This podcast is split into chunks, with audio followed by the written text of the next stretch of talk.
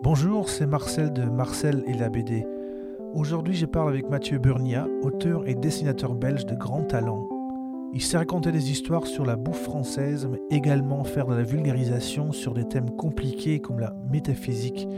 Le tout avec un trait de dessin très varié qui personnellement me plaît beaucoup. Vous allez découvrir comment il travaille et aussi sur quoi. Si vous voulez soutenir ce podcast, vous pouvez vous abonner à ma page Patreon Marcel et la BD. Pour le prix d'un café par mois, vous m'aideriez beaucoup. Voici Mathieu Burnia. Allô? Oui, bonjour Mathieu. Salut Marcel. Salut. Tu vas bien? Et toi? Bah, Très bien, très bien. Euh, bah, déjà, merci d'avoir répondu euh, à mon appel, de participer Avec à ce, plaisir. ce podcast. Ça me fait, ça me fait bien plaisir. Euh, donc, euh, tu as entendu, je crois que tu as écouté l'interview avec Gali, je crois. hein? Ouais, tout à fait. Ouais, voilà, donc ça j'ai donne... appris plein de trucs sur elle. Ah, ben c'est bien, moi aussi d'ailleurs. Mais c'est surtout pour que tu aies une impression comment, euh, comment ça se déroule quand on fait le, ce, ce podcast. Quoi, parce que je l'ai je l'ai créé il y a un an. euh, j'ai moi-même. euh, alors, j'ai déjà mis en route, hein, en fait, le- le- ça enregistre déjà, mais j'ai fait aussi des, des montages. hein, donc, euh, dès qu'il y a des, des choses, des longueurs ou je sais pas quoi, ou des choses qui sont pas si intéressantes que ça, comme là maintenant par exemple, je, je- je risque de les enlever. Ah, c'est dommage. C'est dommage. Ouais, D'accord. On verra, on verra. J'ai les, pas dit- les, les auditeurs attendent des trucs, peut-être là. Peut-être bien, peut-être bien. Ce, ce podcast existe surtout pour que moi, personnellement, j'en apprenne un petit peu plus du monde de la Ouais. bande dessinée. J'en ai fait moi-même et je me suis mis vachement sur le tard, en fait. Donc, euh, j'en suis à mon troisième livre chez Lapin Édition, mais euh, j'ai compris que finalement, je connaissais pas grand-chose de ce monde-là. Euh, et j'avais envie de découvrir, j'avais envie de découvrir d'autres dessinateurs, aute- auteuristes, pour savoir comment, comment ils vivent, comment ils réfléchissent, comment ils créent, qu'est-ce qui, qui, qui- peuvent être leurs motivations, tout ça, quoi. Voilà, donc ça, c'est l'idée de base. Ok, c'est capté. C'est capté. Je vais essayer de- d'apporter des, des- des éléments de, de, de- de mes réponses à moi. Ben ouais, c'est tes réponses à toi qui, qui m'intéressent en tout cas. Euh, Dis-moi, c'est quoi une journée type pour toi? Euh, alors, euh, moi, je suis comme la plupart des auteurs de bande dessinée. Je suis euh, un, un ours qui travaille dans sa grotte. Donc, euh, je me lève le matin, euh, je me fais un café et je me mets direct euh, à ma table de travail en peignoir Ouais, euh, parce que c'est le matin que je travaille le mieux. ouais, Donc, euh, généralement, je me lève je- en même temps que ma copine, du moins j'essaye. ouais. Et puis, je, je, parfois, je scénarise. Et alors là, c'est plutôt dans le canapé. Ouais. Et tu m'arrêtes quand c'est pas intéressant. hein. Si, si, si, ça m'intéresse. pour parfois- l'instant, ça m'intéresse, parfois, t'inquiète pas. et, et quand je dessine, c'est à ma table de travail. Voilà. Ça et donc, euh, je travaille bien le matin. J'écoute la radio. J'écoute euh, des films, euh, si possible, pas trop bons parce que je ne fais que les écouter. ouais. Et voilà, ça c'est le matin. Puis le midi, ben, euh, je mange. Et puis une bonne sieste, très bonne sieste. Euh, et puis je me remets à bosser jusqu'à 18h. Et alors là, à ce moment-là, je vais faire les courses et je fais à manger. Et puis la suite, c'est de l'ordre du privé. Oui, bien sûr. Mais ce qui ça m'intéresse de toute façon, le- le- ce que tu viens de dire. Je trouve ça, je trouve ça intéressant parce que c'est vraiment les, les petits, euh, comment dire, des, des- des coups d'œil derrière les coulisses. Et euh, c'est aussi ça qui m'intéresse parce que je peux parfois m'y reconnaître. Donc, j'ai l'impression que tu es un gros bosseur quand même, si j'entends bien. Non, donc ça c'est une journée type euh, de travail. Mais alors, euh, il y, a- des années où, euh, donc, avant Sous Terre, je me, suis- beaucoup cherché. Je savais pas ce que j'allais faire comme, comme album. Je, voulais vraiment parler d'écologie et j'ai j'ai- cherché, j'ai tergiversé, j'ai déprimé pendant presque un an où je répondais à des petits projets euh, pour euh, des petits projets alimentaires Ouais. mais je n'arrivais pas à trouver euh, l'album euh, qui allait succéder aux autres. Et ça a mis quand même, ouais, bien un an. Ça, c'est un point commun que tu dois avoir avec beaucoup d'autres dessinateurs, en fait. J'ai l'impression que ces, ces phases-là sont assez fréquents et on pourrait quand même considérer que ça fait partie du boulot, en fait, parce que on va tout de suite enchaîner pour le coup, puisque tu en as parlé, Sous Terre, que j'ai lu, qui m'a beaucoup plu c'est un livre qui ne peut pas se, sortir comme ça de rien. Je veux dire, il doit avoir forcément une énorme réflexion avant. Est-ce que tu considères pas, après coup, euh, une année de, comme tu dis, d'errance ou de, de, de, recherche qui peuvent déprimer un peu, euh, quand même comme phase de travail ou pas? Oui, c'est possible. Le problème, c'est que les, les, les autoristes ne peuvent pas souvent se le permettre parce que on a, nos, salaires ne, suivent pas ces, besoins de recherche, justement, d'introspection. Euh, donc, on est souvent euh, stressé à l'idée de trouver le projet qui suit. pour moi, ce n'est pas un stress positif. Euh, pour moi, ça doit prendre le temps qu'il faut. Mais parfois aussi, enfin, ce que j'ai fait aussi, c'est j'ai dû écrire une dizaine de scénarios qui n'ont finalement pas abouti parce que euh, soit je n'aimais plus l'histoire, soit parce que je me sentais pas capable de les, de les porter jusqu'au bout. Donc il y a eu quand même beaucoup de travail. Euh, mais le problème aussi, c'est que euh, personnellement, je suis un auteur qui qui fait qui veut jamais faire la même chose. Donc, oui, je, je, travaille selon mes passions. Donc, j'ai fait des BD sur la gastronomie parce que j'adore manger, et sur la physique quantique parce que c'est un sujet vraiment qui, qui, me qui me passionnait. Et puis petit à petit, ben, j'ai usé mes cartouches, quoi. Euh, et, au bout d'un moment, bah, je me suis dit, bon, là, c'est le moment de parler d'écologie, parce que c'est un sujet qui me qui m'occupe et qui m'angoisse beaucoup. Et je me suis dit, je vais, je vais en faire un. Je vais, le fait d'en parler, d'en faire une BD, c'est un moyen de, faire, euh, d'évacuer peut-être euh, le, trop plein, quoi. Ouais. Et, effectivement, comme tu dis, ouais, c'est bon. Parler d'écologie, c'est pas évident parce que je n'avais pas envie de tomber dans une forme de, de moralisme je suis moi-même un peu moralisateur dans, dans, dans, ma vie privée. Et, euh, je crois pas que c'est au service de la littérature. Et donc, euh, il a fallu trouver des astuces pour euh, dire ce que j'avais à dire en matière d'écologie, mais de manière pas trop appuyée. Quoi.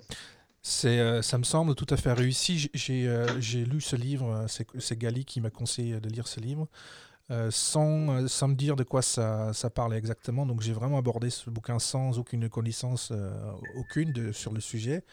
Et euh, donc c'est d'autant plus surprenant, effectivement, euh, d'arriver euh, d'une façon très, comment dire, par des, par des détours, mais qui sont habilement faits, à une, à une réalité écologique qui est quand même très, très fort pour le coup, et qui mmh nous met bien, bien dans le, dans le, dans, dans le, comment, dans les faits, aujourd'hui, comment on traite la, terre, tout simplement la terre dont on, dont on fait partie, le, mhm. sol, quoi. Et euh, j'ai trouvé ça très fort. Et j'ai trouvé aussi, tu me diras si j'ai tort ou pas, vraiment des points communs avec, euh, avec, euh, avec Trapp et avec le mystère du monde quantique.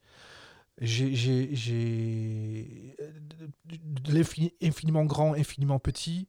Euh, le fait de changer d'aspect, de est-ce est est-ce que j'ai est-ce que est-ce que ça juste ça sonne juste que je dis ou est-ce que bah, c'est possible mais alors euh, comme moi j'ai le nez dans, mon travail je j'ai peut-être pas assez de recul pour euh, pour me rendre compte mais tant mieux parce que je fais des projets chaque fois extrêmement différents parce que tu as cité donc une BD muette en format manga avec des couleurs psychédéliques et et, et puis et puis une BD didactique sur la physique quantique et donc mes projets sont différents, mais tant mieux s'ils nourrissent les suivants. Euh, ça veut dire qu'il bah, y a une certaine forme d'évolution, de, remise en question de mon travail. Et euh, quand tu le dis, là, ouais, ça me semble, il y a une certaine euh, évidence. Ouais, ouais. C'est vrai que je fais un nouveau projet, j'essaie de, de, me réinventer, mais bien sûr, il y a toujours une part de moi qui subsiste, heureusement. Oui, et ce qui, ce qui, est, ce qui est vraiment aussi un, truc récurrent, et je voulais vraiment t'en parler, c'est le côté symbolique. Je trouve dans tes dessins, tu utilises vraiment un côté symbolique qui, qui, qui est récurrent aussi. Euh, qu'est-ce que je peux donner comme exemple tu as parfois une certaine façon de, donner, de, dessiner les yeux des personnages. Ça m'a frappé mhm. dans les différents, surtout les trois albums euh, euh, dont on parle. Est-ce que tu fais ça Par exemple, il y a des cyclopes. parfois, les personnages n'ont pas de pupilles. Parfois, c'est des barres horizontales, comme, dans, dans, dans Trap, par exemple. Qu'est-ce qui est derrière ça? Est-ce que tu les fais Il doit avoir raison derrière. ben, euh, c'est marrant parce que les yeux, c'est un des seuls euh, éléments de dessin où je me pose toujours la question de savoir comment je vais les, je vais les, les signifier. Euh, parce que bon, je, ne dessine pas de manière réaliste, et donc il y a mille manières de dessiner les yeux. D'ailleurs, par exemple, dans la, la Passion de Donald Bouffant, le personnage principal, il a, il a pas d'yeux généralement. Oui. il y a que des sourcils. Oui.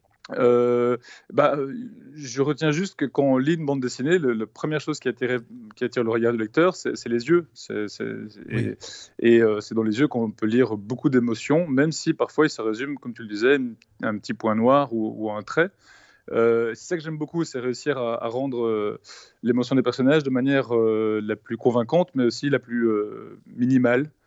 Euh, et donc, euh, souvent, j'ai l'impression de mélanger plusieurs styles au sein d'un même album, justement, dans, euh, dans Sous Terre. L'héroïne, ben, elle a des, des, grands yeux avec un petit point noir. Qui, elle côtoie son meilleur ami qui lui a des yeux plutôt franco-belges, moins inspiration manga, et puis il côtoie encore des, tierces personnes qui ont peut-être plus des références dans le comics. Quoi. Donc je m'autorise un peu tout. Oui.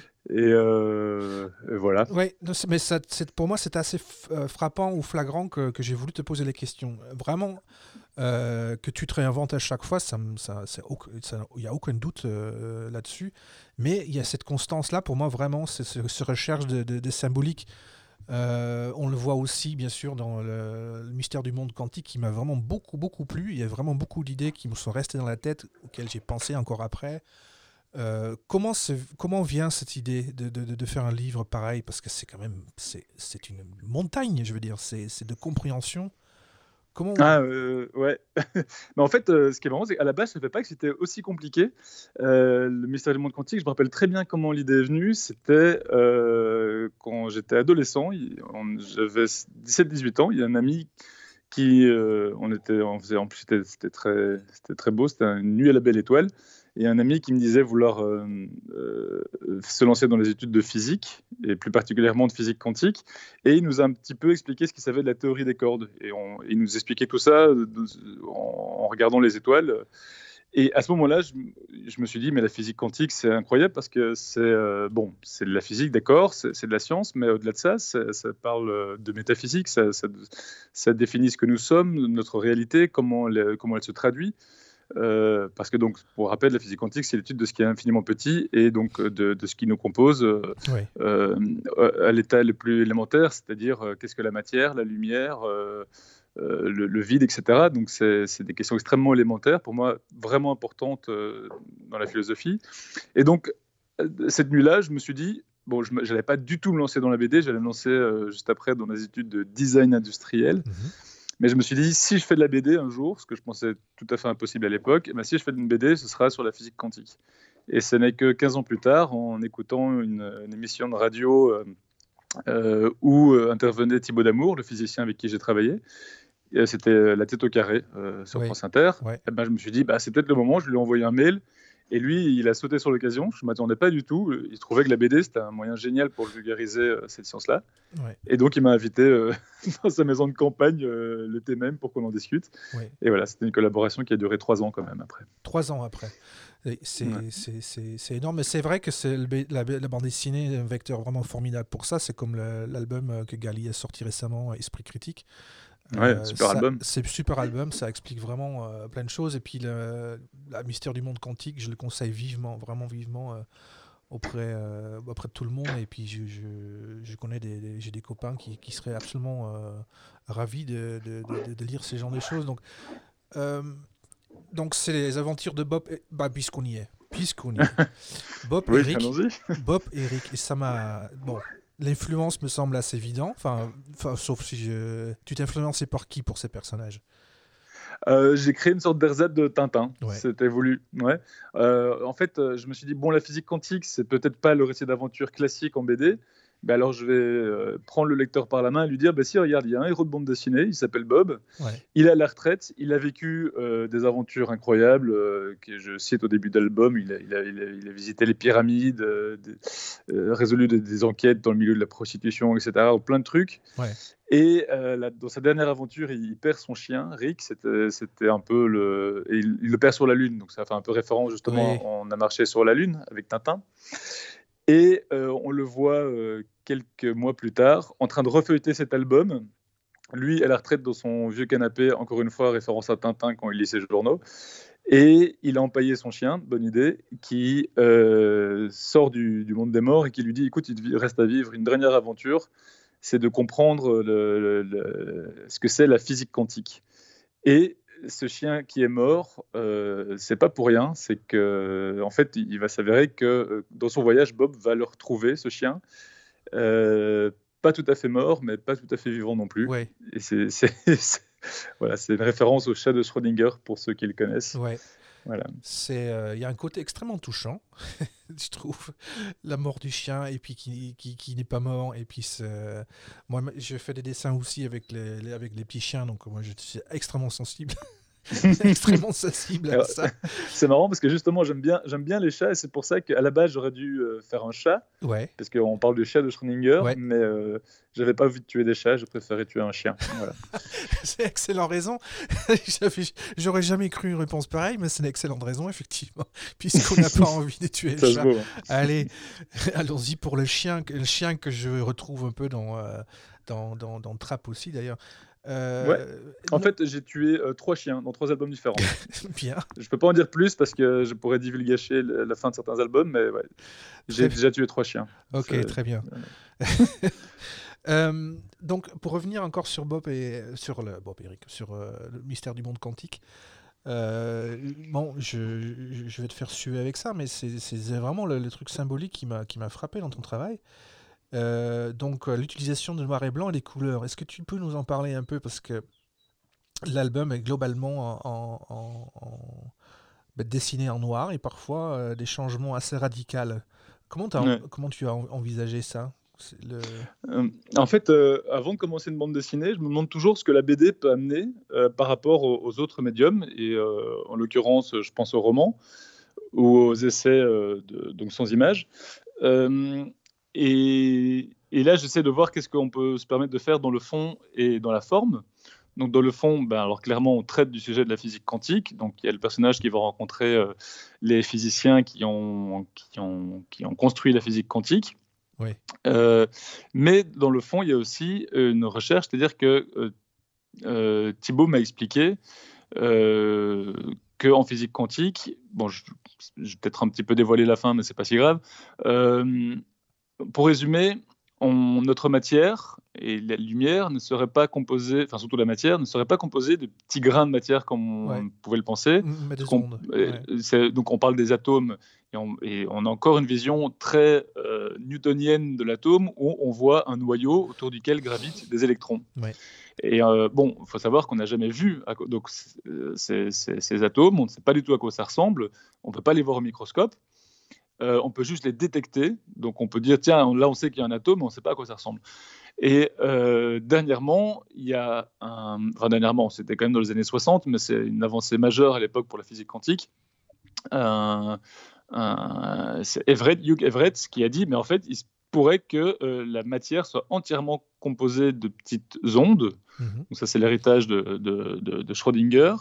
Et qu'en fait, toute la matière, ce soit vraiment du, coup plus que des ondes. Et une des particularités des ondes, c'est qu'elles peuvent euh, se démultiplier à l'infini. Ça voudrait dire en fait que notre réalité serait susceptible, selon cette théorie, de se, de se diviser à l'infini et de se superposer. Donc en gros, on vivrait continuellement dans un monde qui se divise dans une quasi-infinité d'impressions de notre réalité. Donc il y a plein de réalités différentes qui se superposent. Et la manière de signifier ça, euh, pour moi, de, manière formelle, c'est au début expliquer une histoire qui se passe en noir et blanc, et puis euh, petit à petit amener des couleurs pour montrer cette surimpression de réalité différente. Et on verra à la fin qu'il y a toujours cette histoire en noir et blanc, dans laquelle on connaît Bob qui a perdu son chien Rick, mais dans une autre impression, on se rend compte que finalement, ce chien n'est peut-être pas si mort que ça. Ça dépend de la réalité dans laquelle on se trouve. Ça, ça ouais, bah, bah cet aspect-là m'a juste retourné la tête. J'en avais déjà vaguement entendu parler de ça, mais juste de l'avoir lu comme ça dans ton livre et avec les, les techniques que tu utilises, ça devient vraiment parlant. Et c'est surtout cette idée-là qui m'est restée pendant très longtemps, parce qu'effectivement, ça ouvre les champs de possibilités énorme. Bon, moi, je ne suis pas scientifique, mais le, oui, le fait d'envisager qu'il y ait des mondes parallèles, qu'on peut peut-être aussi passer d'une monde parallèle à l'autre d'une façon. Ah non, ça c'est impossible par contre. Ça c'est impossible par contre. Ah, d'accord. Donc. Ouais, ouais. En fait, le truc c'est que bon, c'est une théorie qui est avancée par beaucoup de physiciens théoriciens. Euh, mais qui n'est pas euh, approuvé par tout le monde. Mais bon, moi, j'ai écouté Thibaut Damour parce que c'est vraiment, euh, c'est vraiment une des plus grandes têtes en physique quantique dans le monde. Il, a frôlé le, prix Nobel de, de physique et il y a beaucoup de théoriciens qui pensent comme lui. Mais donc, c'est vertigineux, c'est se dire que en fait, là, quand, je te parle, là, maintenant, il y a une autre réalité qui, qui, serait en train de subvenir, ou une troisième, quatrième, jusqu'à peut-être une quasi-infinité de réalité, où je suis en train de te dire d'autres mots, oui. où en fait, il, se passe d'autres choses. Que l'interview se passe très très mal, quoi, par exemple. Pardon? Ou l'interview ici se passe très très mal, par exemple. Par exemple, ouais, j'ai sorti une insulte. Non, parce qu'il faudrait vraiment que ce soit probable. Donc c'est selon des probabilités. En l'occurrence, nous sommes deux polis et donc euh, tout se passerait bien euh, a priori euh, dans tous les cas de figure, quoi. Mais c'est impossible de passer, a priori encore une fois, parce que bon, je suis pas physicien et puis la science pourra peut-être dire d'autres choses, mais euh, c'est pas possible de passer d'une réalité à l'autre. Ce serait génial. Imaginons qu'on tombe dans ravin et se dire, ok, non, je, je, vais plutôt me choisir la, version où je continue mon pique-nique sur la pelouse à côté. Ouais. Bon. C'est pas aussi simple. Dommage. Je suis, je suis légèrement déçu. Mais euh, ouais, ouais, je comprends. Euh, je... Non, non, je, ne comprends rien en fait. J'accepte ce que tu me dis. Par contre, les physiques quantiques, euh, théoriquement, induisent qu'on peut se téléporter. Et ça, oh c'est possible, théoriquement. Ouais. Mm. Mais pour ça, il faudrait avoir des technologies qu'on ne sera jamais capable d'avoir. Il faut être réaliste. Mm. et on peut se téléporter grâce au phénomène de l'intrication. Alors, je sais pas si tu veux que je développe ça, mais. Euh, Alors, juste avant, avant ça, parce que j'avais une autre question à poser par rapport à ça, c'est que justement, le fait d'avoir euh, fait, ce livre-là, est-ce que les gens, du coup, te prennent pas aussi pour un spécialiste de, physique quantique? Et est-ce qu'on te pose, pour le coup, je t'ai déjà posé des questions là-dessus, et puis on y va tout seul, en fait, mais est-ce que c'est pas quelque chose qui arrive souvent maintenant? Les gens, euh, puisque tu as écrit ce livre, te, te, te, prennent pour un spécialiste de physique quantique et posent donc plein de questions. Ah non, heureusement pas du tout. Non. Vraiment pas, euh, parce que euh, moi-même, je me décris pas comme tel. Je suis loin d'être un spécialiste, j'y connais absolument rien. Je n'ai fait que euh, avoir un bon professeur qui m'a expliqué quelques trucs pendant quelques semaines et dont j'ai essayé de tirer les, le plus important pour construire cette histoire. Mais j'y connais vraiment, vraiment quasi rien. Mmh. il, y a, il, y a, un auteur de BD qui s'appelait Clément Clément qui qui m'a invité à une table ronde pour parler de physique quantique. Il était 100 fois plus calé que moi et me posait des questions. Je ne savais jamais y répondre. Donc, non, non, je, laisse, je laisse cette, spécificité à, à Thibaut Damour, le physicien. Euh, par contre, je suis tombé en dédicace. C'est assez marrant. Il y a plein de gens qui croient s'y connaître et qui font des leçons. Euh, quand je dis que je fais une BD sur la physique quantique, les gens commencent à être professorales et euh, à vouloir tout m'expliquer sans y connaître grand chose. Donc, ça dépend peut-être d'une personnalité à l'autre, mais euh, justement dans le cas de la physique quantique, il faut être extrêmement prudent sur ce qu'on avance parce que c'est vaste, compliqué et surtout la science n'a pas encore découvert grand-chose à ce sujet-là. Je pense que les gens ont peut-être tendance aussi de s'approprier ce, ce, science-là et puis le tirer vers le côté un peu obscur. Ou, euh, Tout à fait. Faire plein de formes d'ésotérisme. Voilà, c'est ça. Plein. Euh, il y a un article qui est sorti et qui a été suivi par plein, plein de monde. C'est un type qui a expliqué que euh, Thibaut et moi avions une vision euh, euh, psychédélique de la physique quantique en disant qu'on était des. Enfin, il nous comparait presque à des gourous où il disait voilà, j'ai vu trois papillons, ça signifie les trois formes de l'arbre de vie, machin. Enfin, des trucs. il a tiré des conclusions complètement dingues, parfois conspirationnistes ésotériques. Alors que nous, tout ce qu'on a fait, c'est j'ai dessiné trois papillons pour signifier qu'il y avait trois réalités différentes. J'ai pas été plus loin. Non, mais je Donc, comprends. Euh, c'est un sujet. Par exemple, oui, il y a beaucoup de, gens qui disent pratiquer la médecine quantique, mais mais ils ne connaissent rien, rien, rien de la physique quantique quand on entend ce qu'ils disent. C'est bon, c'est des raccourcis euh, intellectuels ça m'embête un peu. Bon, ça fait pas tant que ça fait pas trop de mal aux gens. Euh, non, non, je pense pas que ça. Non, non, il n'y a pas de raison euh, que ça fasse du mal aux gens. Et puis ça permet, euh, enfin, le terme n'est peut-être pas bien choisi, mais quand même de vulgariser certaines.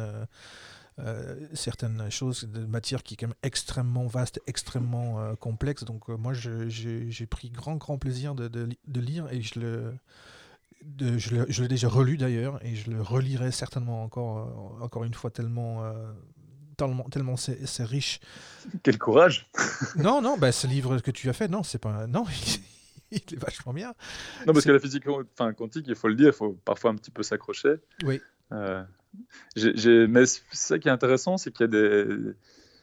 Euh, il y a différents niveaux de lecture euh, dans cet album. J'ai des enfants de 9 ans qui sont venus me voir en disant qu'ils avaient adoré l'album et qu'ils avaient tout compris.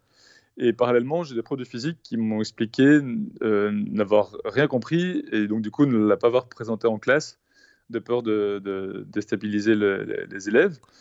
Et en fait, c'est parce que euh, l'enfant, lui, va suivre le récit, va, va aller percevoir certaines choses de la physique quantique, tandis que la prof de physique va absolument vouloir comprendre euh, le sens de chaque mot.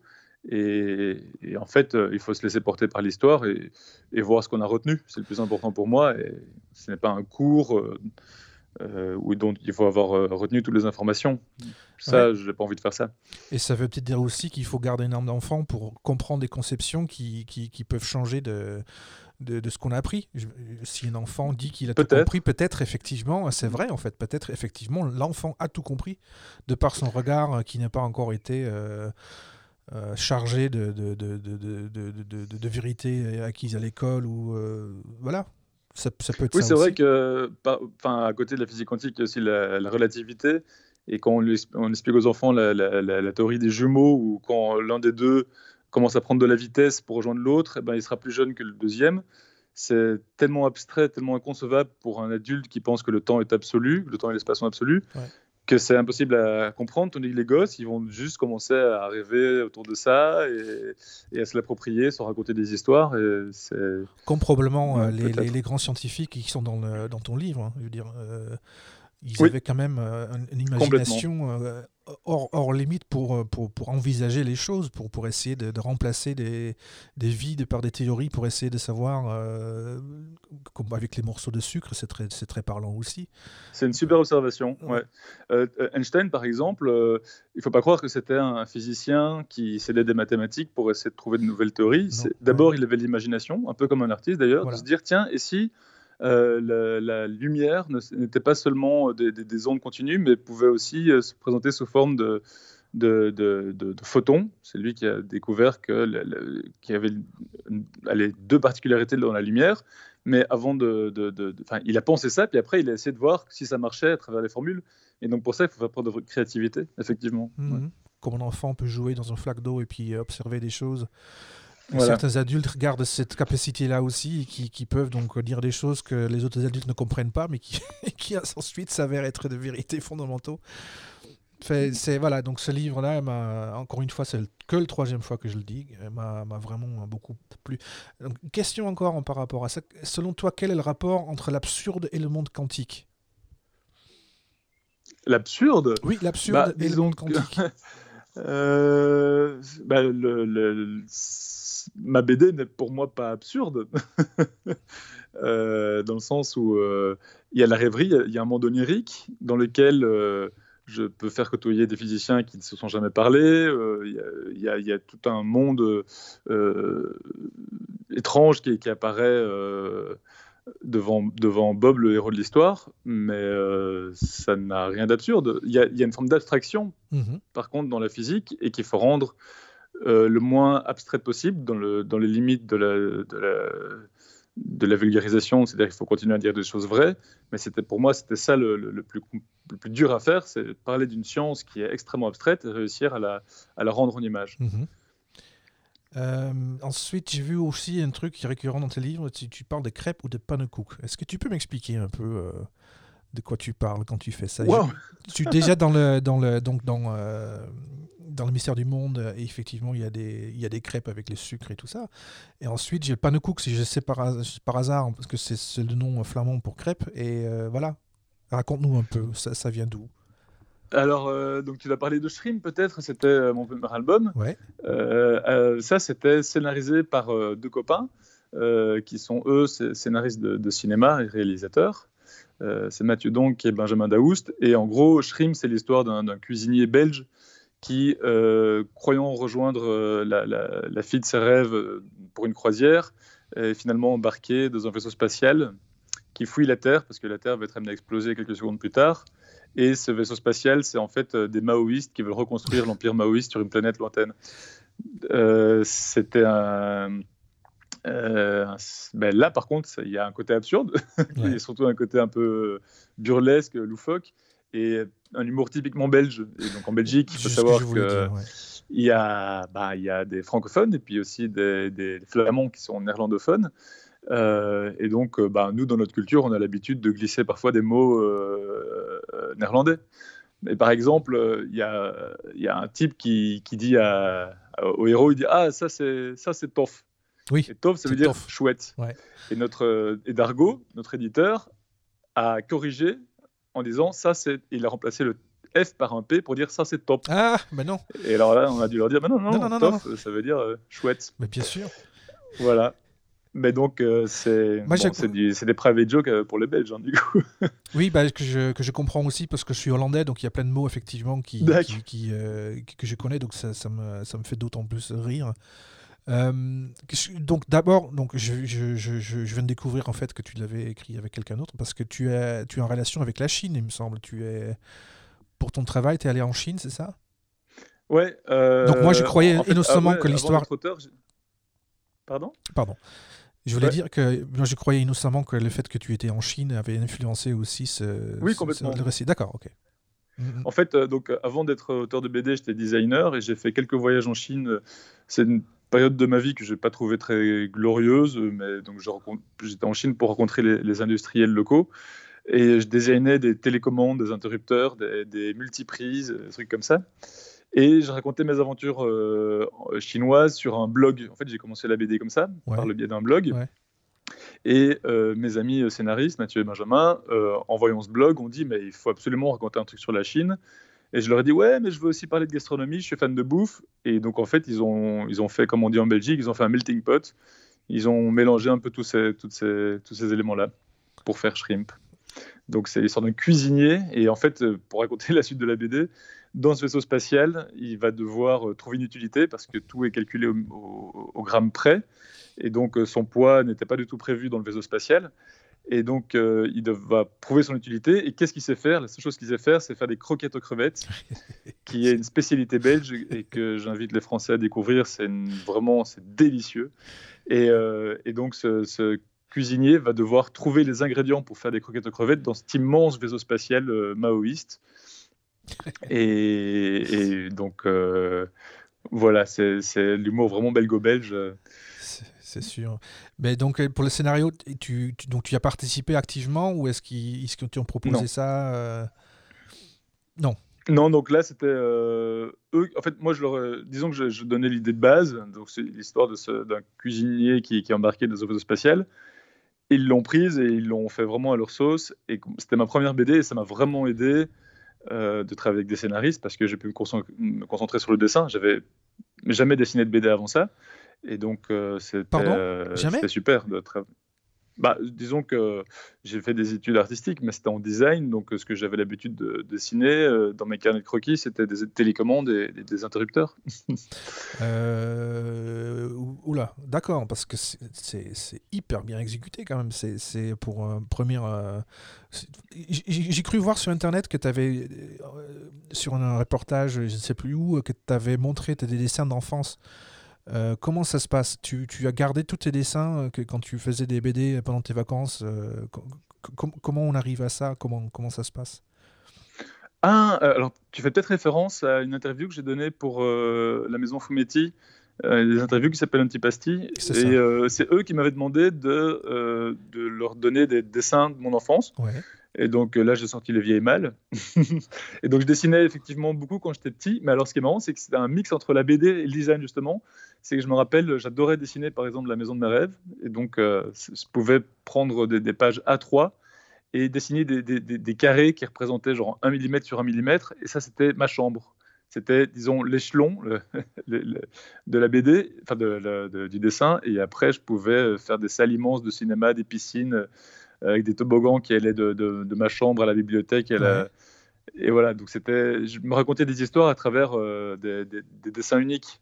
Donc euh, c'est déjà de la BD en soi. Un dessin peut déjà raconter des histoires. Et, et puis j'ai dessiné notamment, j'ai dessiné des machines à crêpes parce que si tu veux revenir sur le thème de la crêpe, j'étais un fan de crêpes. Mhm. C'était ce que mon père faisait tous les dimanches soirs, donc j'ai dessiné une machine pour faire des crêpes. C'était, oui, beaucoup d'inventions. Voilà. Euh... Non, j'ai une autre question, ça me revient. Tout à l'heure, je voulais déjà le poser, je vais le poser maintenant. Euh, tu disais que tu avais vraiment envie de faire cette, euh, cette, bande dessinée sur le, sur le monde quantique et euh, que c'était un peu ton but. Est-ce que j'ai bien compris ça l'heure ou pas? Que c'était vraiment quelque chose que tu t'es fixé comme but, cet album-là? Oui, oui, complètement. Oui, oui. Qu'est-ce qui s'est passé une fois que tu l'avais fini? Pour toi? Euh, alors j'étais hyper content parce que j'avais euh, réalisé cette, envie-là, mais je me suis dit qu'on allait euh, complètement se vautrer auprès du public. D'une part parce que pour moi ça n'intéressait personne la physique quantique, et d'autre part parce que c'était, on m'avait expliqué que cet album était très compliqué. Moi, quand je l'ai réalisé, ça me paraissait très simple ce que je racontais parce que j'avais eu un super prof, Thibaut Damour, qui est vraiment qui a un très bon vulgarisateur mais euh, quand il faut gober une BD d'une traite, comme ça, c'est pas la même chose. Et donc, je me suis dit, ben voilà, euh, je, l'ai fait, mais je ne le referai plus. Et, euh, et finalement, en fait, c'est mon plus gros succès. Ça, ça, ça, ça s'est vendu à des. Là, on a plus de 60 000 exemplaires, c'est traduit en, 11-12 langues, ça, cartonne vraiment. Et maintenant, je cherche une idée qui, qui, me permettrait de remettre un petit peu de beurre dans les épinards de ce genre-là, mais bon on a, eu, on a eu beaucoup de chance. En fait, c'est un thème, euh, la physique quantique, qui, qui, qui, parle à énormément de monde. Oui.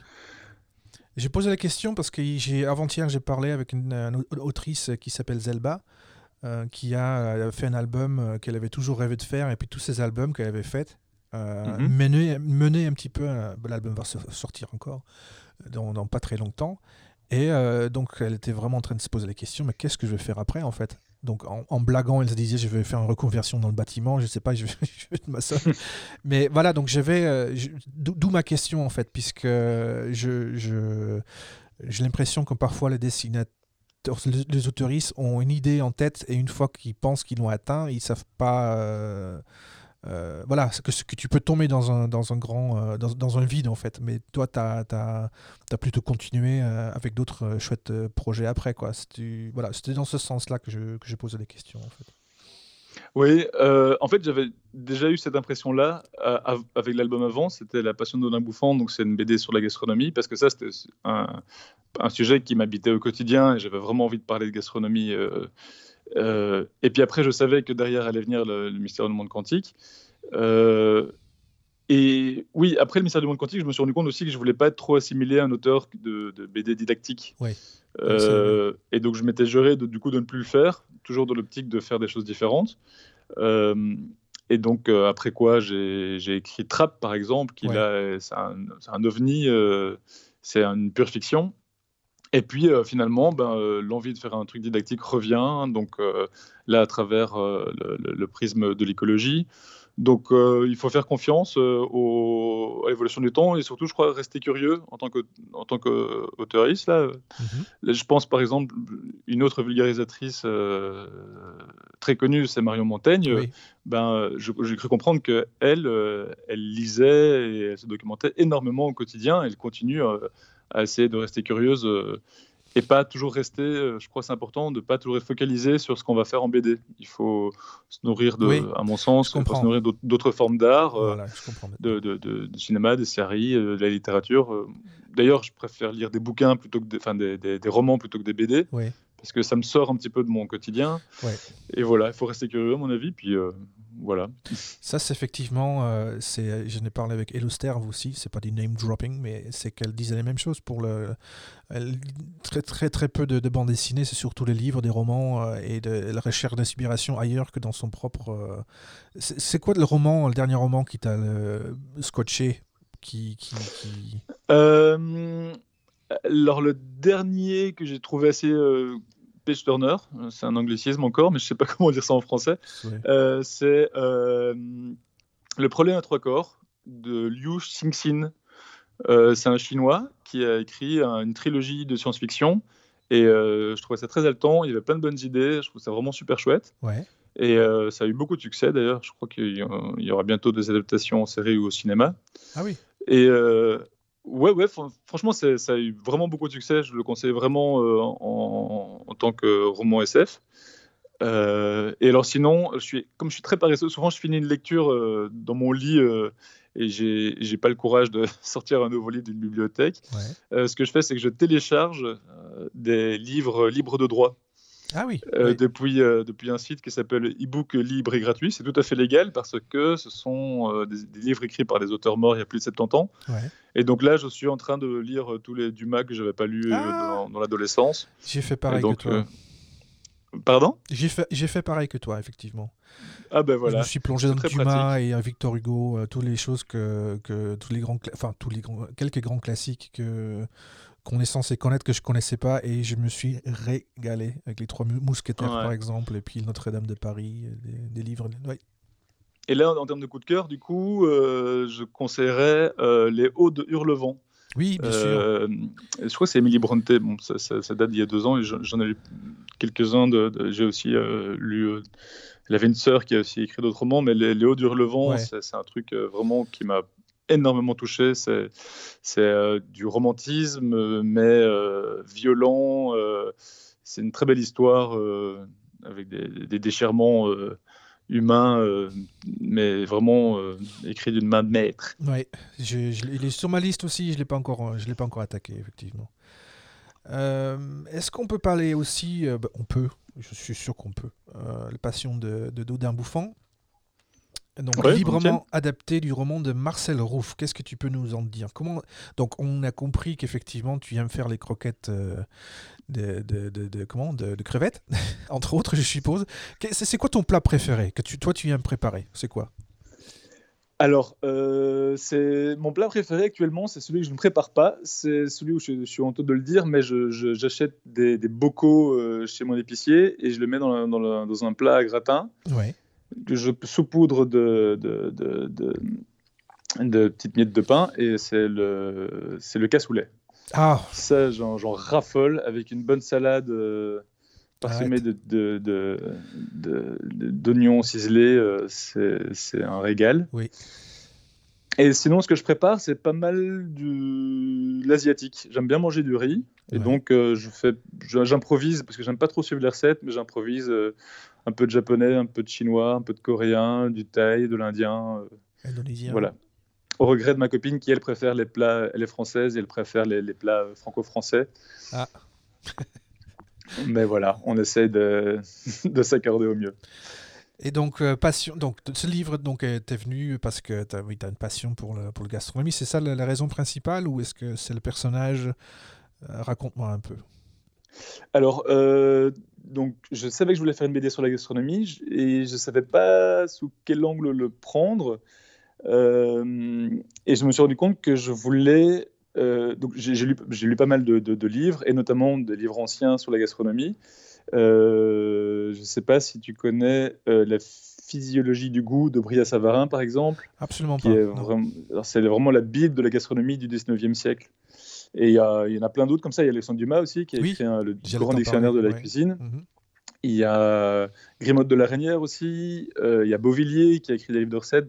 Et en fait, ce sont tous les Français qui ont donné ces lettres de noblesse à la gastronomie française. Il faut savoir que euh, la France, si elle est si réputée en cuisine, c'est grâce à ces gens-là, parce que ce serait très présomptueux de penser que la France euh, est, la championne de la gastronomie. Hmm. Mais ce sont des gens qui ont réussi avec, euh, c'est ça la gastronomie, c'est réussir à, euh, c'est l'art de, manger, mais aussi d'en discourir et de, s'approprier cet, art de la, la, bonne bouffe. Mhm. Et donc, c'est des gens qui avaient des plumes extraordinaires, mais souvent, des, ils avaient une, plume très classique, un, peu euh, empotée en, euh, et en poulet. Et, moi, je, lisais ça avec un regard un peu extérieur, ben, d'un jeune Belge du, du 21e siècle. Et je me suis dit, bah, euh, ce que je vais faire, c'est que je vais traiter de tout ça, mais de manière un petit peu burlesque, pour me foutre gentiment de la gueule de ces, de ces grands bourgeois euh, français. Ouais. Et donc, du coup, j'ai continué mes recherches là-dedans, et paf, je suis tombé sur La vie et la passion de Dodin Bouffant, euh, de Marcel Rouff. Et alors, ce qui est rigolo, c'est que Marcel Rouff, il a écrit ce roman dans l'entre-deux-guerres, donc un siècle après, enfin un peu moins d'un siècle après tous ces grands gastronomes, mais il a gardé un style hyper classique et il y a un ton assez misogyne parce que c'est l'histoire d'un donc de d'un bouffant qui est un grand bourgeois. Et lui, c'est un peu le maître d'orchestre, euh, le chef d'orchestre de, de, de, de, ces fourneaux, c'est-à-dire qu'il écrit les recettes et puis après, il donne ses recettes à une exécutante, ouais. euh, Adèle Bitou, et qui, elle, euh, c'est un peu l'artisan qui va réussir à révéler les, les, secrets de cette, cette euh, recette. Mhm. Donc, c'était une conception assez patriarcale du récit. Et moi, je me suis dit, ben, je vais du coup euh, gentiment me foutre de la gueule ce d'un bouffant et puis donner un rôle plus important à Del Pidou en, en lui faisant exécuter les recettes de son propre euh, chef. Très bien, oui. Voilà, et donc du coup, c'était l'occasion pour moi de, de, parler des plats en sauce, c'est la gastronomie française, c'est les plats où il y a autant de beurre que, que de bidoche. et euh, donc, euh, rien qu'à la sortie de, de, ce livre, on a pris 5 kilos en plus. Oui. Euh, et c'était, voilà, c'était, c'est un côté burlesque, mais aussi j'essaie de donner vraiment faim. Et, et de, si j'ai réussi à sensibiliser ne fût-ce que un ou deux lecteurs à la, à la gastronomie, bah, bah, moi, j'ai, là, là, tout de suite, là, j'ai envie de faire, de, de faire la cuisine, c'est clair. Là, j'ai envie de, voilà, de, de, préparer un truc. C'est très, très utile, effectivement. C'est encore euh, un côté, euh, dans le bon sens du terme, didactique. Euh, comme tu disais, il y a beaucoup de gens qui ne savent même plus d'où est les commandes de la, cuisine française, qui a une histoire derrière, qui a des hommes et des femmes qui étaient derrière pour pour l'élever au, au, rang euh, de, oui, d'un art et qui l'ont qui décrit dans, dans, dans, les livres, effectivement. Donc, euh, ouais, j'ai bien aimé. C'est le côté euh, romantique aussi, j'ai bien aimé. Oui, oui. De, ouais, il y a un petit peu fleur bleue aussi dans, dans, dans, ce récit qui est tout à fait assumé. Comme, quoi le vieux monsieur n'est pas trop... d'amour avant tout. Et, ouais. c'est la, la, phrase maîtresse du, du, du de, de, de, ce livre, c'est cuisines euh, l'ingrédient secret pour ça, c'est, ça, demande beaucoup d'amour. Oui. Et, et, en extrapolant, bah, c'est une allégorie euh, euh, sur la relation qu'il y a entre Dodin Bouffon et, sa cuisinière, Adèle. Ouais. Quel, rien à voir là. Qu'est-ce, quel est ton rapport actuel aux, réseaux sociaux? Tu me dis qu'à l'époque tu avais un blog. Est-ce que tu l'as toujours? Je ne l'ai pas vu en tout cas. non, il a duré un mois. Parce que, je, que, en fait, je m'étais forcé à faire un blog pour me forcer à dessiner. Ouais. Mhm. Euh, parce qu'à l'époque, j'étais encore designer et je me disais que c'était plus un métier pour moi. Je voulais me lancer dans la BD. Et je me suis dit, ben, le meilleur moyen de me confronter à la BD, c'est d'avoir des lecteurs. Donc le, blog le permettait. Et puis aussi de, d'écrire des histoires au quotidien. Et je me suis rendu compte que j'étais extrêmement mauvais pour les cours d'histoire. Donc quand je me suis rendu compte que vraiment il fallait arrêter ça, euh, j'ai arrêté mon blog, j'ai tout fermé, j'ai fait les dessins. Tu basais ça sur quoi Le fait de dire que tu étais extrêmement mauvais pour les, histoires courtes? C'était quoi le... Euh, L'auto-jugement. non, je, je me trouvais pas bon et je trouvais que j'avais rien à dire là-dessus. J'avais vraiment rien à dire de ma vie. C'était des histoires... Comme la plupart des blogs, c'est des, petits récits autobiographiques. Et euh, je comparais avec ce que faisait par exemple Boulet euh, ou Gali, justement. Bah, eux, ils avaient des trucs euh, fun, c'était bien dessiné, c'était bien raconté. et moi, à l'époque, j'étais pas très bon en dessin. Et puis surtout, je, je crois que le, fait d'écrire, on s'améliore avec le temps. Et comme c'était mes débuts, je crois que j'étais vraiment mauvais. Voilà. et les blogs, je trouvais ça vraiment super chouette. Euh, bon, il y avait un peu quand même le côté addictif au, au fait d'entretenir de, de, euh, une relation avec euh, des, lecteurs et lectrices, et donc du hmm. coup, c'est un peu chronophage. Oui, très. Et, et du coup, c'est pour ça que quand j'ai quitté les blogs, je me suis dit, ben, je me rends compte que de manière générale, être présent sur Internet, c'est pas fait pour moi. Donc, je voulais pas me mettre sur Facebook. On m'y a on m'a vraiment conseillé d'y aller à partir du moment où j'étais auteur pour mon pour dire voilà, il faut que tu sois présent. Et puis pareil pour Instagram, c'est que j'ai été un peu contraint d'y arriver il y a deux ans, mais j'y vais vraiment reculons et j'aime vraiment pas ce réseau social. Euh, heureusement, l'usage que j'en fais est raisonnable, c'est-à-dire que moi, ce que je fais, c'est que je suis euh, euh, les amis et, je, je, vois que des dessins, donc ça va, c'est pas je ne suis que les, les, les, dessins. Les gens qui se mettent en photo, tout ça, ça ne m'intéresse pas trop. Euh, et, voilà. Et puis je m'oblige à poster deux, trois trucs euh, de temps en temps pour faire le job. mais je crois que ça ne sert pas à grand chose en tant que qu'autoriste. Euh, je sais qu'il faut vraiment avoir beaucoup de, gens qui te suivent pour que ça ait un impact sur, sur, ton, sur les ventes de tes albums. Oui, il faut vraiment avoir. ouais faut vraiment avoir un, comment, une communauté vraiment énorme pour, pour ça. Et puis, pour, euh, oui, c'est pour arriver à ça, c'est chronophage, effectivement. Euh, et puis, je crois qu'aussi, même inversement, il y a des gens qui ont énormément de gens qui les suivent et qui, et qui sont moins reconnus pour leurs albums. Je crois que c'est pas le même public. C'est euh, pas le même public, j'en suis convaincu. Au début de, mm. de, de ce podcast, j'avais pas mal d'invités qui, qui, justement sont très actifs sur les réseaux sociaux.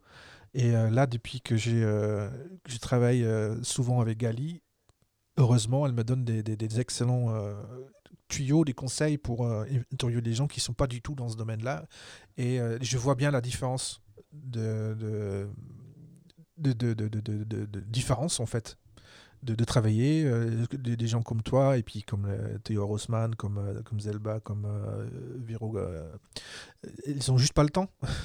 ils n'ont juste pas le ah temps de s'occuper des, réseaux sociaux. il faut qu'elles vaillent, comme il faut qu'ils travaillent, il faut qu'ils écrivent. C'est des, des, gros gros bosseurs. J'ai énormément de respect pour ça, ce que j'ai entendu ce dernier, ce dernier mois. Je trouve ça vraiment formidable. C'est une autre côté euh, qu'on ne voit pas forcément, d'où ce blog, je pense, d'où ce, podcast aussi, je pense. Je trouve ça plus intéressant en fait. Des gens qui essayent de, créer euh, chez eux, enfin, chez eux, oui, chez eux, qui sont en train de bosser, qui, écrivent, qui dessinent, qui font des longues histoires, c'est quand même, euh, quand même énorme. Hein. Je trouve ça passionnant, tout simplement. J'ai entendu parler d'un projet avec Geoffroy Monde est-ce que est-ce c'est trop tôt? Est-ce que tu peux déjà en parler un peu? Comment ça se passe? Euh, c'est bon, oui, je peux en dire deux mots. Euh, Comment vous vous connaissez? Déjà comme ça, comme ça Comment vous vous connaissez? Eh ben, écoute, comme euh, beaucoup de Français, il est venu s'installer à Bruxelles. Il, ah oui, ça fait vrai. deux ans. Oui, c'est vrai. Et, et, donc, on s'est rencontrés un peu comme ça, du coup. Et il s'avère que moi, j'aime beaucoup son univers, j'aime beaucoup sa manière d'écrire. Et il a un truc que je lui envie beaucoup, c'est ça, c'est qu'il est extrêmement prolifique. Il a des idées vraiment, mais euh, absolument tout le temps. Oui. Et euh, c'est un problème sa vie. C'est que parfois, euh, dans ces discussions, il peut commencer à, se fictionner des, histoires de BD, mais ce qui pourrait être autant de la BD que, du cinéma. Enfin, en gros, il, il a une imagination débordante. Euh, J'en ai fait l'expérience, j'ai passé plusieurs soirées avec, euh, avec, euh, avec lui, avec Elo Sterve, avec d'autres d'autres dessinateurs et dessinatrices. C'est monstrueux. J'ai passé un week-end une fois dans l'Ardèche, dans une maison de notre éditeur. Ça n'arrête jamais. Ça n'arrête pas au niveau des idées ça fuse tout le temps, tout le temps, tout le temps. Jusqu'à parfois me perdre complètement, c'est que moi j'ai un humour souvent peut-être un peu second degré, parfois un peu euh, déstabilisant pour ceux qui me connaissent pas, mais lui ça me déstabilise dans le sens où il faut vraiment fermer quand il parle, il faut fermer les yeux, et se dire ah ok c'est ça qu'il veut raconter. Donc euh, par exemple si on parle d'un on parle, je sais pas, d'un canapé, il va dire Ah ouais, le canapé, il m'a parlé, et puis là, tout d'un coup, il a les cheveux bleus, et puis machin. Et c'est waouh, what the fuck? Ouais, ouais. Et, euh, mais en fait, tout ça, c'est extrêmement sensé, et ils s'éclatent, quoi, avec euh, leur bande d'amis, ils se marrent en se racontant ah des histoires, en improvisant sur des récits où je perds complètement euh, pied. Mais donc, et ça, c'est vraiment super gai, c'est super jouissif, et donc, du coup, je, moi, j'ai pas l'habitude de travailler avec des scénaristes. Je l'avais fait pour ma, ma première BD, Shrimp. Et puis depuis, je, tenais vraiment à écrire mes propres récits. Mais en voyant Geoffroy, en lisant ses BD, je me suis dit, ah bah lui, c'est certainement la personne qui, pourra donner un...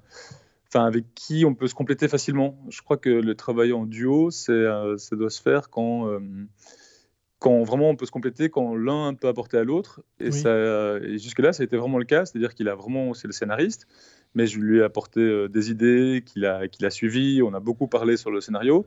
Et là, maintenant, je me plonge dans le dessin. Et lui, il a plein d'idées de dessin aussi. Et donc, c'est un vrai échange. Euh, et donc, c'est d'autant mieux quand on travaille avec un ami, ce qui est le cas, parce qu'on s'entend bien. Et, et euh, il y a des échanges vraiment hyper constructifs. Ouais, ça, je, je le vois bien. Et je, je, ça, je peux le comprendre. Que c'est collaboration, c'est toujours.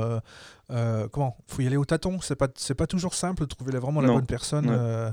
Et euh, Geoffroy, je, non, je le connais un tout petit peu, pas, vraiment beaucoup, mais pour c'est quand même tous ces gens-là, c'est quand même des gens qui sont très dans le partage et dans le dans le délire commun qui, qui, qui est très très très euh, fertile, voilà, on va dire ça comme ça. Complètement. Et, ça, c'est, c'est, euh, tu as, je pense que tu as de la chance aussi parce que les, les, les, mecs comme ça sont quand même très très sollicités aussi. Donc c'est, c'est d'autant, euh, d'autant cool que, vous soyez trouvés pour, pour faire ce genre de collaboration. Moi, je, trouve ça vraiment super. J'ai, hâte de voir ce que ça va, ce que ça va donner en tout cas.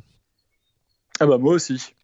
Donc là, on est sur les starting blocks. On a contacté les éditeurs. Euh, début de semaine. Donc, on va, enfin, nos, éditeurs respectifs, et puis on va voir un petit peu. Euh, donc là, on est dans l'attente de, de, de, réponse des éditeurs. Comme ça, bon, si ça se trouve, du coup, on, ne fera rien, qui sait. Ah oui, bah oui c'est toujours en attente. Justement, je voulais finir là-dessus. Euh, quel est ton point de vue sur le monde de l'édition actuelle? Ben, peut-être Alors, de manière générale, j'ai un point de vue très militant de gauche, mais en BD, j'ai plutôt un point de vue assez bienveillant envers les éditeurs. En tout cas, mon éditeur, euh, c'est Dargo. Euh, et mon éditrice en particulier, c'est Pauline Mermet. Ils ont toujours été mais, hyper à l'écoute. Ils ont suivi absolument tous mes projets. Ils m'ont fait une confiance euh, mais sans borne depuis le début de mes, depuis mes débuts en bande dessinée. C'est eux qui ont édité Shrimp et c'est eux qui, qui maintenant ont édité Sous Terre. Et je trouve qu'ils me payent bien, ils acceptent la négociation, euh, ils font une très bonne promo. Bon, je suis très corporate quand je dis ça, mais euh, franchement, euh, j'ai vraiment pas à me plaindre. et puis surtout, je suis belge, donc les conditions des auteurs belges sont pas les mêmes qu'en France. Et donc là, en ce moment, il y a eu beaucoup de, de, débats et de, de luttes d'auteuristes sur leurs conditions. Et je les comprends tout à fait, mais en tant que belge, je n'ai pas la même perception des choses et surtout, je ne connais pas du tout leurs conditions. Donc euh, je suis euh, bien sûr tout à fait solidaire, mais euh, personnellement, je ne serais pas. Comme, enfin, j'ai pas un point de vue très. Peut-être aussi très réfléchi sur la question. Je pense qu'il y a une part de responsabilité chez tous les acteurs. Bien sûr. C'est-à-dire que les éditeurs devraient dans l'ensemble mieux payer les auteurs. Il y, a beaucoup de débats qui disent que les distributeurs les gros trucs, enfin donc ceux qui gardent les albums, enfin ceux qui ont les stocks et puis qui les distribuent aux libraires prennent une part trop importante. Hmm. Euh, certains disent qu'on fait trop de livres, mais alors si on fait trop de livres, euh, si on en fait moins, bah, du coup il y aura plein d'auteurs sur le carreau aussi. Euh, donc euh, c'est pas une situation, à mon avis, très je pense facile. Aussi je pense aussi qu'il y a trop de livres. Moi, je me trouve un peu dans ce cas-là. Le dessinateur un peu dilettant hein, qui fait ça à côté, qui, qui touche pas de ou très peu d'argent sur les ventes déjà parce que ça se vend pas non plus énormément, mais là, qui sont déjà contents de se faire publier. Effectivement, on peut croire qu'il y a un surplus quand même de, livres de d'auteurs qui d'auteuristes qui ne seraient pas bien euh, payés. C'est possible. Euh, c'est possible que ça peut fausser. Oui, bien sûr. Euh, et à côté de ça, bon, on parle aussi de, et ça c'est vrai, c'est, tant en France qu'en Belgique, c'est que le statut de l'auteur est très mal défini. Donc j'ai cru comprendre qu'en France, euh, euh, c'était un statut assez précaire et surtout qu'il y avait une paperasse énorme à gérer. Et en Belgique, le statut est encore moins défini, mais ça a l'avantage qu'on peut plus ou moins être ce qu'on veut. C'est-à-dire qu'on peut être soit indépendant, soit se positionner en tant que salarié, soit euh, passer par des. Enfin, euh, bref, on peut vraiment essayer de, bricoler, mais euh, au, risque de prendre des, risques auprès du, fisc, par exemple. Donc, il faut faire attention. C'est que en Belgique, on fait un peu ce qu'on veut, mais ça peut nous retomber dessus aussi. Hmm. donc, je crois que les auteurs francophones de leur ensemble attendent un statut clair de l'auteur et, et, et et, et, en connaissance de, notre précarité. Mon éditrice, par exemple, euh, me connaît, sait, euh, où je vais, euh, elle peut pointer les problèmes. oui, oui, je pense qu'il faut vraiment communiquer. Et je pense aussi que, enfin, j'ai cru comprendre qu'il y a d'autres éditeurs qui ne voient même pas leur auteur avec qui ils signent un contrat. Pour moi, c'est vraiment la moindre des choses, c'est qu'il faut qu'il y ait un rapport humain et, de contact avec son éditeur c'est comme ça que j'ai toujours vécu avec Dargo et c'est ça que je trouve vraiment agréable. C'est que, c'est que c'est un rapport, euh, c'est un rapport vraiment particulier. C'est moi qui ai travaillé dans une société avant. Mmh. Dans les sociétés, il y a un rapport patron salarié, mais c'est pas du tout le cas avec l'éditeur. On est sur, on est sur deux pieds différents, sur une collaboration et, et pour moi, ben, ça doit se passer.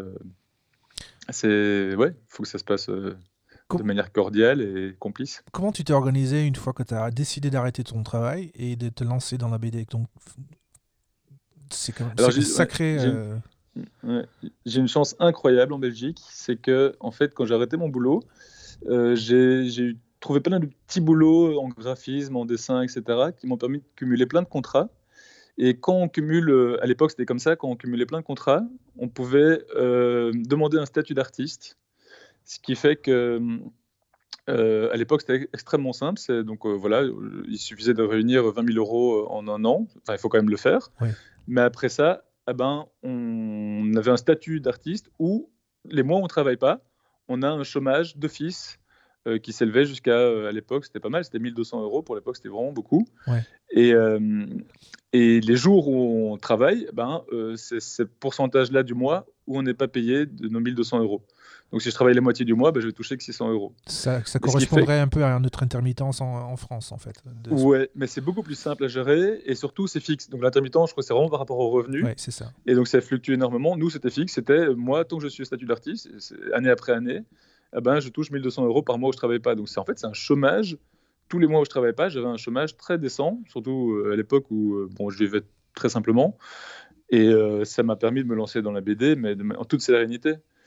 Donc euh, j'ai vraiment eu beaucoup de chance. Et puis ce n'est qu'il y a deux ans maintenant que j'ai quitté le statut d'artiste. Et pour me mettre en tant qu'indépendant, parce que j'avais l'impression de, peut-être un peu trop profiter de ça. Mais en tout cas, ça m'a vraiment aidé à, développer les projets que j'avais envie de faire. Et puis alors, en fait, euh, euh, ce qui est cool aussi en tant qu'auteur belge, c'est que je peux profiter des, des, aides de la Fédération Wallonie-Bruxelles donc en fait, c'est l'équivalent de votre CNL. Et je peux aussi demander auprès du, de CNL euh, une bourse. Parce, en tant qu'auteur francophone, ils aident aussi les, toute la francophonie, en fait. Donc, euh, euh, donc voilà, on peut avoir recours à, des, des, bourses quasi à chaque album. Quoi. Très bien.